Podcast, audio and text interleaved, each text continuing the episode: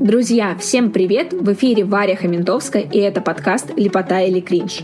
Коротко и понятно о русском. Было ли у вас такое, что слышишь слово, но не знаешь, что оно означает? Сегодня поговорим с вами о значении некоторых слов.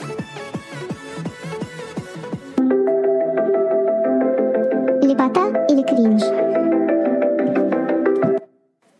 Только не говорите, что всегда просыпаетесь с легкостью и бодростью.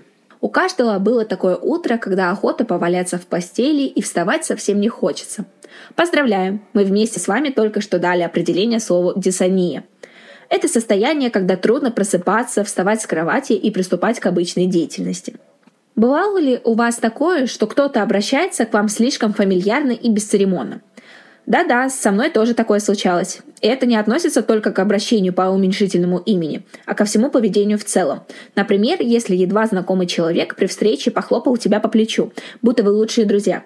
То, о чем сейчас вы думаете, это и есть амикошонство.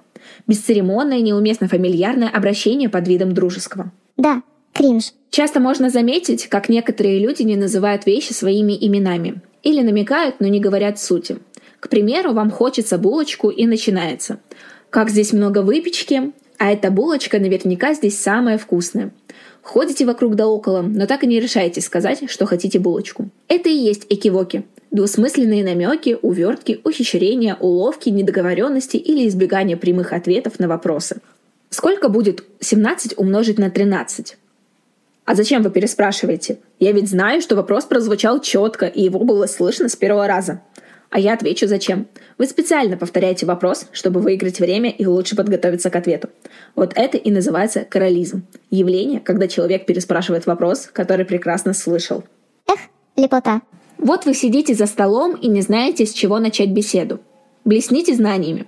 Заморское слово «куверт» пришло к нам из Франции в XVIII веке, когда было засилие французского языка, и многие понятия и предметы называли на французский манер.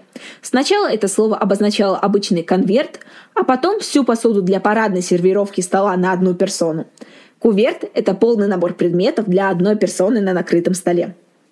Было ли у вас такое, когда вы пересказываете историю из жизни своими словами, изменяя некоторые детали и постепенно начинаете верить в измененную версию? А то и вовсе начинаете считать ее исконной.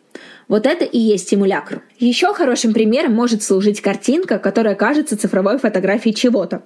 Но то, что она изображает, на самом деле не существует и не существовало никогда.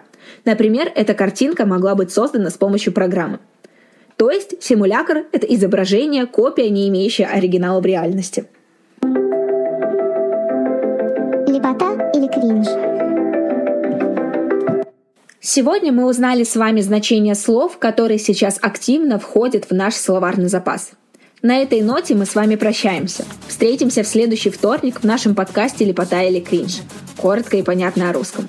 Меня зовут Варя Хаментовская. Подписывайтесь на нас, если вы этого еще не сделали. И до новых встреч!